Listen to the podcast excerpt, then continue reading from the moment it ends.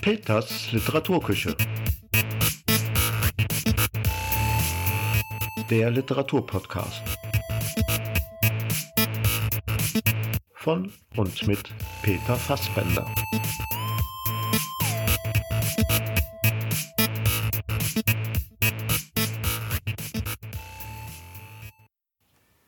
Komm, lass uns spielen. Wie bald des Sommers holdes Fest verging. Rau weht der Herbst, wird's denn auch Frühling wieder? Da fällt ein bleicher Sonnenstrahl hernieder. Komm, lass uns spielen, weißer Schmetterling. Ach, keine Nelke, keine Rose mehr. Am Himmel fährt ein kalt Gewölk daher. Weh, wie bald des Sommers Lust verging. O komm, wo bist du, weißer Schmetterling? Herzlich willkommen zur Oktoberausgabe von Peters Literaturküche. Der Anfang wurde textlich gestaltet von Theodor Storm. Er wurde 1817 in Husum geboren und lebte bis 1888. Er hat bedeutende Novellen geschrieben, aber war auch in der Lyrik tätig, wie wir eingangs gehört haben. Ich denke mal, alle haben's gemerkt, wir haben Herbst. Die Herbstgedichte haben ja immer so einen leichten melancholischen Einschlag, hat sicherlich seine Berechtigung. Wenn man sich aber so den Oktober anschaut, ist das ja eigentlich ein schöner, sonniger, fröhlicher Monat, Erntezeit, Weinfeste und auch sonst eine Zeit, wo man doch recht viel unternehmen kann. Vielleicht wird es langsam mal Zeit für ein fröhliches Novembergedicht. Mal schauen, ob ich mich da dran setzen werde denn auch der November hat seine schönen Tage. Nicht nur, aber besonders im Rheinland. Ich für meinen Teil hab jetzt hier so einen kleinen bunten Herbststrauß an literarischen Texten zusammengefasst. Ich bin zuversichtlich, dass für jeden etwas dabei ist. Wie jetzt auch der Text von Anton Tschechow. Er ist 1860 in Russland geboren und hat bis 1904 gelebt. Und die kurze Geschichte von ihm, die ich jetzt vorlesen werde, spielt auch im zaristischen Russland und in einer Klassengesellschaft, wie es damals halt dort war, ist der soziale Umgang, der Umgang mit höher gestellten Personen Persönlichkeiten sehr, sehr wichtig. Und davon so ungefähr handelt der Text von Anton Tschechow. Der Tod des Beamten. Eines schönen Abends saß der Exekutor Iwan Dimitritsch Tschajakow im Sperrsitz zweite Reihe und sah sich durchs Opernglas die Glocken von Corneville an. Er sah und fühlte sich auf der Höhe des Wohlbehagens. Aber plötzlich, in den Erzählungen kommt dieses aber plötzlich sehr häufig vor, und die Autoren haben recht, das Leben ist so voll von Plötzlichkeiten. Aber plötzlich verzog sich sein Gesicht. Die Augen gingen ihm über, der Atem stockte. Er ließ das Opernglas sinken, beugte sich vor und Hatschi! Er nieste, wie Sie sehen. Niesen darf jedermann und überall. Es niesen Bauern, Polizeiminister, zuweilen sogar wirkliche Geheimräte. Alle niesen. Tschajakow wurde auch durchaus nicht verlegen, sondern zog sein Taschentuch heraus und sah sich als ein höflicher Mensch um, ob er nicht vielleicht jemanden durch sein Niesen beunruhigt habe. Da musste er aber doch verlegen werden. Er sah, dass der alte Herr, der vor ihm in der ersten Reihe saß, etwas murmelte, und sich Glatze und Nacken sorgfältig mit dem Handschuh abtrocknete. In dem Alten erkannte er den Zivilgeneral Briskalow vom Ministerium der Wegekommunikation. Ich habe ihn bespritzt, dachte Tschajakow. Es ist zwar ein Fremder und nicht mein Vorgesetzter, aber peinlich ist es doch. Ich muss mich entschuldigen. Tschajakow hustete, beugte sich vor und lispelte dem General ins Ohr Verzeihung, ehrwürdige Exzellenz, ich habe Sie bespritzt. Unversehens. Schadet nichts, schadet nichts. Um Gottes Willen entschuldigen Sie, ich habe es nicht gewollt. Ach, bleiben Sie doch sitzen, bitte lassen Sie mich zuhören. Tschajakow wurde wieder verlegen, lächelte blöde und sah auf die Bühne. Er schaute wohl hin, aber mit dem Wohlbehagen war es vorbei. Die Unruhe begann ihn zu quälen. Während der Pause trat er an Briskalow heran, ging etwas neben ihm her und murmelte seine Schüchternheit überwindend ich habe ehrwürdige Exzellenz bespritzt. Verzeihen Sie, ich wollte, wollte. Ach, lassen Sie doch, ich habe es schon vergessen und Sie fangen wieder vom Neuen an, sagte der General und zuckte ungeduldig mit der Unterlippe. Vergessen, und dabei guckte die Bosheit aus den Augen heraus, dachte Tscherjakow, den General misstrauisch beobachtend. Nicht einmal sprechen will er mit einem. Man müsste ihm auseinandersetzen, dass ich es ja gar nicht gewollt habe, dass es ein Naturgesetz ist, sonst denkt er noch, dass ich auf ihn spucken wollte. Wenn er es auch jetzt nicht denkt, so kann es ihm doch später in den Sinn kommen. Zu Hause erzählte Tscherjakow seiner Frau von seiner Unhöflichkeit. Die Frau fasste, wie es ihm schien, das Vorgefallene etwas leichtfertig auf. Sie erschrak wohl zuerst, als sie aber hörte, dass Briskalow ein Fremder sei, beruhigte sie sich sogleich. Nun, du kannst ja dennoch hingehen und dich entschuldigen, sagte sie, sonst denkt er, dass du dich öffentlich nicht aufzuführen verstehst. Das ist es ja eben. Ich habe mich entschuldigt. Er war aber so sonderbar. Nicht ein ordentliches Wort. Es war ja auch keine Zeit zum Reden. Am anderen Tag zog Tschajakow seine neueste Uniform an, frisierte sich und ging zu Briskolow, um ihn zu erklären. Im Empfangszimmer des Generals sah er viele Bittsteller und auch den General selbst, der mit der Entgegennahme von Gesuchen schon begonnen hatte. Nachdem der General einige der Bittsteller befragt hatte, hob er den Blick und sah Tschajakow. Gestern im Arkadia-Theater, wenn wird die Exzellenz sich entsinnen, rapportierte der Exekutor, nieste ich und bespritzte unversehens. Ehrwürdige Exzellenz, Fatz, was für ein Unsinn! Gott, was für ein Zeugs! Sie belieben? wandte sich der General an den nächsten Bittsteller. Nicht einmal sprechen will er mit mir, dachte Tschajakow erbleichend. Er ist also böse. Nein, das kann ich so nicht lassen. Ich muss ihm erklären. Als der General den letzten Bittsteller entlassen hatte und sich in die inneren Gemächer begeben wollte, ging ihm Tschajakow nach und murmelte Exzellenz, wenn ich es wage, ehrwürdige Exzellenz zu belästigen, so veranlasst mich dazu nur das Gefühl der Reue. Ich habe es, wie Sie selbst wissen, nicht mit Absicht getan. Der General machte ein weinerliches Gesicht. Sie wollen mich einfach zum Besten halten, mein Herr, sagte er in der Tür verschwindend. Zum Besten halten, dachte Tschajakow. Ja, wieso denn? Ein General und kann eine so einfache Sache nicht begreifen. Übrigens, wenn er so hochnäsig ist, werde ich mich auch nicht mehr bei ihm entschuldigen. Hol ihn der Teufel. Ich werde ihm einen Brief schreiben, aber hingehe ich nicht mehr, bei Gott nicht. So dachte Tscherjakow auf dem Weg nach Hause. Den Brief an den General schrieb er nicht. Er grübelte, grübelte und konnte ihn nicht ausgrübeln. So musste er am anderen Tag doch hingehen, um seine Erklärung persönlich abzugeben. Ich habe gestern ehrwürdige Exzellenz belästigt, stammelte er, als der General ihn fragend anblickte. Nicht um ehrwürdige Exzellenz auszulachen, wie Sie zu sagen beliebten.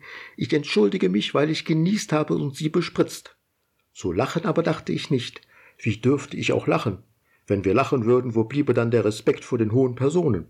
Machen Sie, dass Sie hinauskommen, brüllte plötzlich der General blau werdend und am ganzen Körper bebend. Wie? stammelte leise und vor Schreck vergehend Tscherjakow. Pack dich hinaus, wiederholte der General und stampfte mit den Füßen. Im Magen bei Tscherjakow riss etwas. Ohne was zu hören oder zu sehen, reterierte er zur Tür und auf die Straße. Unbewusst kam er nach Hause, legte sich, ohne die neue Uniform auszuziehen, aufs Sofa und starb. So viel von Anton Tschechow und dem kaiserlichen Russland. Der nächste Autor hat so in etwa zur gleichen Zeit gelebt wie Tschechow, aber er gilt als Pionier des Science Fiction, der Science Fiction Literatur. Es geht um den Roman Die Zeitmaschine und der Autor ist Herbert George Wells. Einige werden wohl die Verfilmung des Stoffs kennen. Den ganzen Roman werde ich natürlich hier und heute jetzt nicht vorlesen, vorlesen können. Ich möchte hier die Einführung des Romans zum Vortrage bringen. Das Buch ist 1895 erschienen und wenn man so die technischen Möglichkeiten der Zeit bedenkt, als Autor sich so weit in die Zukunft, nennen wir es mal, einzufühlen und auch versucht, eine wissenschaftliche Grundlage zu vermitteln, und nicht einfach so die Zeitmaschine ganz alleine so unbegründet für sich im Raum stehen lässt. Dann ist das schon für einen Menschen dieser Zeit eine große intellektuelle Leistung. Und die Einführung des Romans dreht sich so um diese Grundlagen um die Begründung, natürlich auch den Zweifel. Gut, dann hören wir doch mal rein. Herbert George Wells Die Zeitmaschine Einführung Der Zeitreisende, denn so werde ich am besten von ihm reden, setzt uns eine geheimnisvolle Sache auseinander. Seine grauen Augen leuchteten und zwinkerten, und sein meist blasses Gesicht war gerötet und belebt. Das Feuer brannte hell, und die weichen Strahlen des Glühlichts in den Silberlilien trafen die Bläschen, die unseren Gläsern aufblitzten und vergingen. Unsere Stühle, von ihm erfundene Patente, umarmten und liebkosten sich eher, als dass sie auf sich sitzen ließen, und es herrschte jede üppige Nachtischatmosphäre, da die Gedanken anmutig und frei von den Fesseln der Präzision hinlaufen. Und er stellte es folgendermaßen dar, indem er einzelnen Punkten mit einem hageren Zeigefinger Nachdruck verlieh, während wir da saßen und träge seinen Ernst bei diesem neuen Paradoxon, wofür wir es hielten, und seine Fruchtbarkeit bewunderten. Sie müssen mir aufmerksam folgen. Ich werde die ein oder andere Vorstellung bekämpfen müssen, die fast allgemein angenommen ist. Die Geometrie zum Beispiel, die man sie auf der Schule gelehrt hat, gründet sich auf einem Irrtum. Ist damit anzufangen nicht etwas viel von uns erwartet? sagt Philby, ein streitliebender Mann mit rotem Haar. Ich will von Ihnen nicht verlangen, dass Sie irgendetwas ohne vernünftigen Grund annehmen. Sie werden bald so viel zugeben, wie ich von Ihnen nötig habe. Sie wissen natürlich, dass eine mathematische Linie, eine Linie von der Dicke Nil, in Wirklichkeit nicht existiert. Das hat man Sie gelehrt. Ebenso wenig eine mathematische Fläche. Das sind bloße Abstraktionen. Das stimmt, sagte der Psychologe. Auch ein Würfel kann, da er nur Länge, Breite und Tiefe besitzt, in Wirklichkeit nicht existieren. Da erhebe ich Einspruch, sagte Philby. Natürlich kann ein fester Körper existieren. Alle wirklichen Dinge. Das glauben die meisten Menschen. Aber warten Sie einen Augenblick. Kann ein momentaner Würfel existieren? Verstehe Sie nicht, sagte Philby.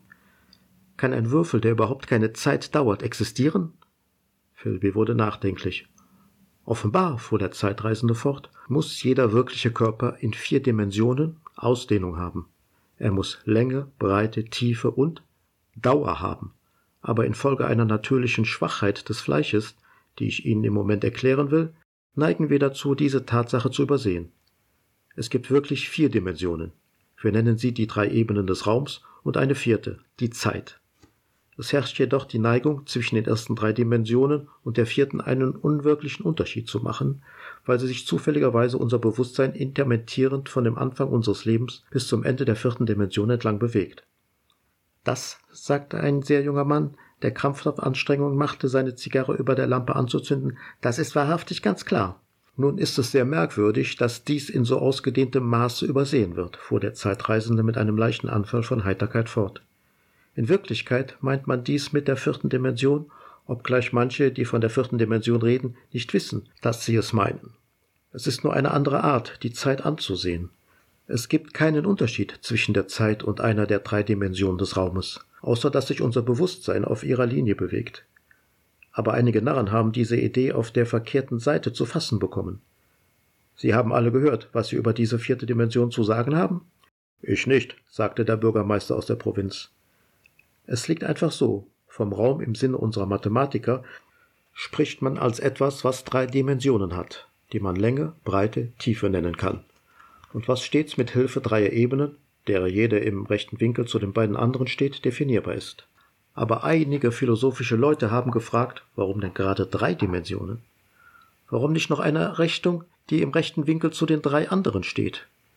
Und sie haben sogar versucht, eine vierdimensionale Geometrie zu konstruieren. Professor Simon Newcomb hat das erst vor einem Monat oder so der New Yorker Mathematischen Gesellschaft auseinandergesetzt. Sie wissen, dass man auf einer Fläche, die nur zwei Dimensionen hat, die Figur eines dreidimensionalen Körpers darstellen kann, und ebenso, meinen sie, könnte man durch Modelle von drei Dimensionen einen von vier darstellen, wenn man nur der Perspektive der Sache Herr werden könnte. Sehen Sie? Ich glaube, murmelte der Bürgermeister aus der Provinz, und indem er die Brauen zusammenzog, versank er in sich, und seine Lippen bewegten sich wie bei einem der mystischen Worte wiederholt. Ja, ich glaube, jetzt sehe ich's, sagte er nach einiger Zeit und hellte vorübergehend auf. Nun, ich will Ihnen nicht vorenthalten, dass ich seit einiger Zeit an dieser Geometrie der vier Dimensionen gearbeitet habe. Einige meiner Resultate sind sonderbar. Hier zum Beispiel sehen Sie das Porträt eines Mannes im Alter von acht, ein zweites im Alter von 15, ein drittes im Alter von 17, ein viertes im Alter von 23 Jahren und so weiter. All das sind offenbar gleichsam Lektionen, dreidimensionale Darstellungen seines vierdimensionalen Seins, das ein festes und unveränderliches Ding ist. Wissenschaftler, fuhr der Zeitreisende nach einer Pause fort, wie sie zur rechten Assimilation seiner Worte erforderlich war, wissen recht gut, dass die Zeit nur eine Art Raum ist. Hier sehen Sie eine beliebte wissenschaftliche Risszeichnung, einen Wetterbericht. Diese Linie, der ich mit meinem Finger folge, zeigt die Bewegung des Barometers. Gestern stand es hoch, gestern Abend ist es gefallen, heute Morgen wieder gestiegen und dann langsam bis hier herauf. Das Quecksilber hat doch dieser Linie in keiner der allgemein anerkannten Raumdimensionen gezogen. Aber sicherlich hat es eine solche Linie gezogen, und diese Linie, müssen wir also folgern, lief die Zeitdimension entlang. Aber, sagte der Arzt, indem er eine Kohle im Feuer scharf fixierte, wenn die Zeit wirklich nur eine vierte Raumdimension ist, wie kommt es, dass man sie als etwas anderes ansieht und immer angesehen hat? Und warum können wir uns nicht in der Zeit umherbewegen, wie wir in unseren anderen Dimensionen des Raumes bewegen können? Der Zeitreisende lächelte. Sind Sie so sicher, dass wir uns im Raum frei bewegen können? Rechts, links, vorwärts, rückwärts können wir uns frei genug bewegen. Und das haben die Menschen auch immer getan. Ich gebe zu, wir bewegen uns in zwei Dimensionen frei. Aber auf und ab? Da beschränkt uns die Schwerkraft. Nicht ganz, sagte der Arzt. Es gibt Ballons. Aber vor den Ballons hatte der Mensch, von krampfhaften Sprüngen und den Unebenheiten der Erde abgesehen, keine Freiheit vertikaler Bewegung. Immer konnten sie sich ein wenig auf und ab bewegen. Leichter, weit leichter ab als auf. Und in der Zeit können sie sich gar nicht bewegen. Vom gegenwärtigen Moment können sie nicht fort. Mein lieber Herr, gerade da sind Sie im Irrtum. Gerade da ist die ganze Welt im Irrtum. Wir kommen beständig vom gegenwärtigen Moment fort. Unsere geistige Existenz, die immateriell ist und keine Dimension hat, läuft von der Wiege bis zum Grabe mit geistförmiger Geschwindigkeit die Zeitdimension entlang. Genau wie wir abwärts wandern würden, wenn wir unser Dasein 50 Meilen über der Erdoberfläche beginnen. Aber die große Schwierigkeit ist die, unterbrach der Psychologe. Sie können sich im Raum in allen Richtungen bewegen, aber Sie können sich nicht in der Zeit hin und her bewegen. Das ist der Kern meiner großen Entdeckung. Aber Sie haben Unrecht, wenn Sie sagen, wir können uns in der Zeit nicht hin und her bewegen. Wenn ich mich zum Beispiel eines Ereignisses sehr lebhaft erinnere, gehe ich zum Moment seines Geschehens zurück. Ich werde geistesabwesend, wie Sie sagen, ich springe auf den Moment zurück. Natürlich haben wir kein Mittel, irgendwie längere Zeit dahinter zu bleiben, so wenig ein Wilder oder ein Tier Mittel hat, sechs Fuß über dem Boden zu bleiben. Aber ein zivilisierter Mensch ist in dieser Hinsicht besser dran als der Wilde, er kann im Ballon gegen die Schwerkraft steigen, und warum sollte er nicht hoffen, dass er einmal werde imstande sein, seine Fahrt in die Zeitdimension entlang zu unterbrechen oder zu beschleunigen oder sogar umzukehren und in entgegengesetzter Richtung zu wandern? Oh, das, begann Philby, ist alles? Warum nicht? fragte der Zeitreisende. Es ist gegen die Vernunft, sagte Philby. Gegen welche Vernunft? fragte der Zeitreisende. Sie können beweisen, dass weiß schwarz ist, sagte Philby, aber Sie werden mich nie überzeugen. Vielleicht nicht, sagte der Zeitreisende, aber Sie beginnen jetzt das Ziel meiner Untersuchungen in der Geometrie der vier Dimensionen zu sehen. Schon vor langer Zeit ahnte ich etwas von einer Maschine. Um durch die Zeit zu reisen, rief der sehr junge Mann, die in jeder Richtung des Raums und der Zeit fährt, wie es ihr Führer will. Philby begnügte sich mit Lachen. Aber ich habe experimentellen Beweis, sagte der Zeitreisende. Das wäre für den Historiker außerordentlich bequem, meinte der Psychologe. Man könnte zurückreisen und zum Beispiel den anerkannten Bericht der Schlacht von Hastings prüfen. Meinen Sie nicht, das würde Aufmerksamkeit erregen, sagte der Arzt. Unsere Vorfahren waren nicht sehr duldsam gegen Anachronismen. Man könnte sein Griechisch von Homer und Platos Lippen lernen, meinte der sehr junge Mann. In dem Fall würden Sie im Examen sicher durchfallen. Die deutschen Gelehrten haben das Griechische so sehr verbessert. Und dann die Zukunft, sagte der sehr junge Mann. Denken Sie nur, man könnte all sein Geld anlegen, es mit Zinsen anstehen lassen und vorauseilen um eine Gesellschaft zu finden, sagte ich, die auf streng kommunistischer Basis errichtet ist. Von allen wilden, ausschweifenden Theorien, begann der Psychologe. Ja, so schien es mir, und deshalb habe ich nie davon gesprochen, bis. Experimenteller Beweis, rief ich. Sie wollen das beweisen? Das Experiment, rief Philby, der gehirnmüde wurde. Lassen Sie unser Experiment immerhin sehen, sagte der Psychologe, obgleich das alles Unfug ist, wissen Sie. Der Zeitreisende sah sich lächelnd im Kreise um, dann ging er, Immer noch leicht lächelnd, die Hände tief in den Hosentaschen zum Zimmer hinaus, und wir hörten seine Schuhe den langen Gang bis zu seinem Laboratorium hinunter. Der Psychologe blickte uns an. Ich möchte wissen, was er gefunden hat. Irgendein Taschenspielerstück, sagte der Arzt. Und Philby versuchte, uns von einem Beschwörer zu erzählen, den er zu Burslem gesehen hatte, aber ehe er noch mit seiner Vorrede fertig war, kam der Zeitreisende zurück und Philbys Anekdote brach zusammen. Das war die Einleitung aus dem Roman Die Zeitmaschine von Herbert George Wells. Er ist geboren 1876 und gestorben 1946. Der Text ist nicht ganz einfach zu lesen, aber vielleicht ein bisschen Neugierde übergesprungen und der ein oder andere oder die ein oder die andere hat jetzt Lust, sich mal den ganzen Roman zu Gemüte zu führen. Es gibt auch Hörbuchfassungen davon oder man schaut sich eben den Film an. Ich war die letzten Wochen und Monate mit meinem zweiten Buch beschäftigt, die Fortsetzung meines Romans Whisky Ballett. Für die, die mein erstes Buch kennen, Hauptkommissarin Moloni ermittelt weiter. Aus diesem Grunde gibt's heute keinen neuen Text von mir. Ich habe aber mal so ein bisschen gekramt und eine alte Geschichte von mir gefunden. Die muss wohl so Ende der 90er, Anfang 2000er, so um den Dreh sein, genau weiß ich's gar nicht mehr. Wie dem auch sei, das ist ja dann doch schon ein paar Tage her. Und wenn man das dann mal liest, so einen alten Text, da findet man doch so ein paar Stellen, wo man sagt, na, die könntest du doch besser schreiben da muss man sich dann doch recht zurückhalten, sehr zurückhalten, damit man jetzt nicht anfängt, die Geschichte umzuschreiben. Gut, ein paar Fehler, ein paar richtige Fehler, die drin waren, kann man natürlich ändern, aber irgendwie will man ja die Authentizität von den 90ern oder Anfang 2000er behalten, so wie man halt damals gedacht und geschrieben hat. Darum gibt's den Text jetzt, wie er halt so ist. Tea Time. 7 Uhr, Montagmorgen, wieder mal und wieder in der Tretmühle. Zumindest ist das Büro angenehm warm und bietet Schutz vor dem nasskalten Herbstmorgen. Die unbearbeiteten Vorgänge und Unterlagen auf dem Schreibtisch haben noch nichts an Anziehungskraft gewonnen seit dem letzten Freitag. Also erstmal den Stapel beiseite schieben. Aus den Augen, aus dem Sinn. Was gibt es denn Neues in der Welt? Die Zeitung ist schnell durchgeschaut, nichts Aufbauendes drin zu finden. Was soll einen auch an so einem Tag aufbauen? 7.30 Uhr. Wie schön war doch das Wochenende und nun Alltag. Gefangen im Büro. Das trübe Grau des Himmels hinter dem Fenster erhält die Stimmung in keinster Weise. Genauso wenig die regennassen Bäume und Sträucher, die fast kahl im Wind wogen. Am Schreibtisch müde, unmotiviert Löcher in die Luft starrend, am Abgrund eines kleinen Nickerchens. Für mehr ist keine Energie vorhanden. Jetzt ist erstmal ein Tee nötig. Schnell ist das Wasser gekocht. Nehmen wir heute doch mal die neue Sorte. Dream of Pain.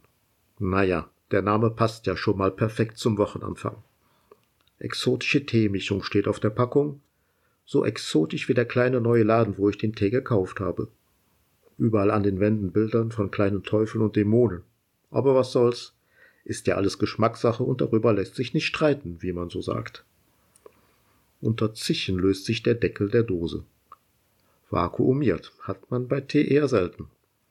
Eine Flut von Düften erfüllt blitzschnell den Raum. Man spürt förmlich die anderen Welten, die fernen Länder. Wow, das nenn ich aber mal Aroma. Sechs Löffel für ein Liter, heißes Wasser drauf und abwarten. Nette Anweisung. Also warten wir mal ab. In der Glaskanne tobt das reinste Farbenspiel. Schleier von Rot, Blau und Gelb ziehen durch die Glaskanne, vermischen sich, trennen sich wieder. Schön anzusehen. Gleich sind fünf Minuten vorbei. Ob man noch länger warten muss? Langsam vereinigen sich die Farben in ein kräftiges Violett. Aha, das war's dann wohl. Oder doch nicht? Das Violett beginnt zu pulsieren. Na toll. Nichts für den schnellen Tegenuss.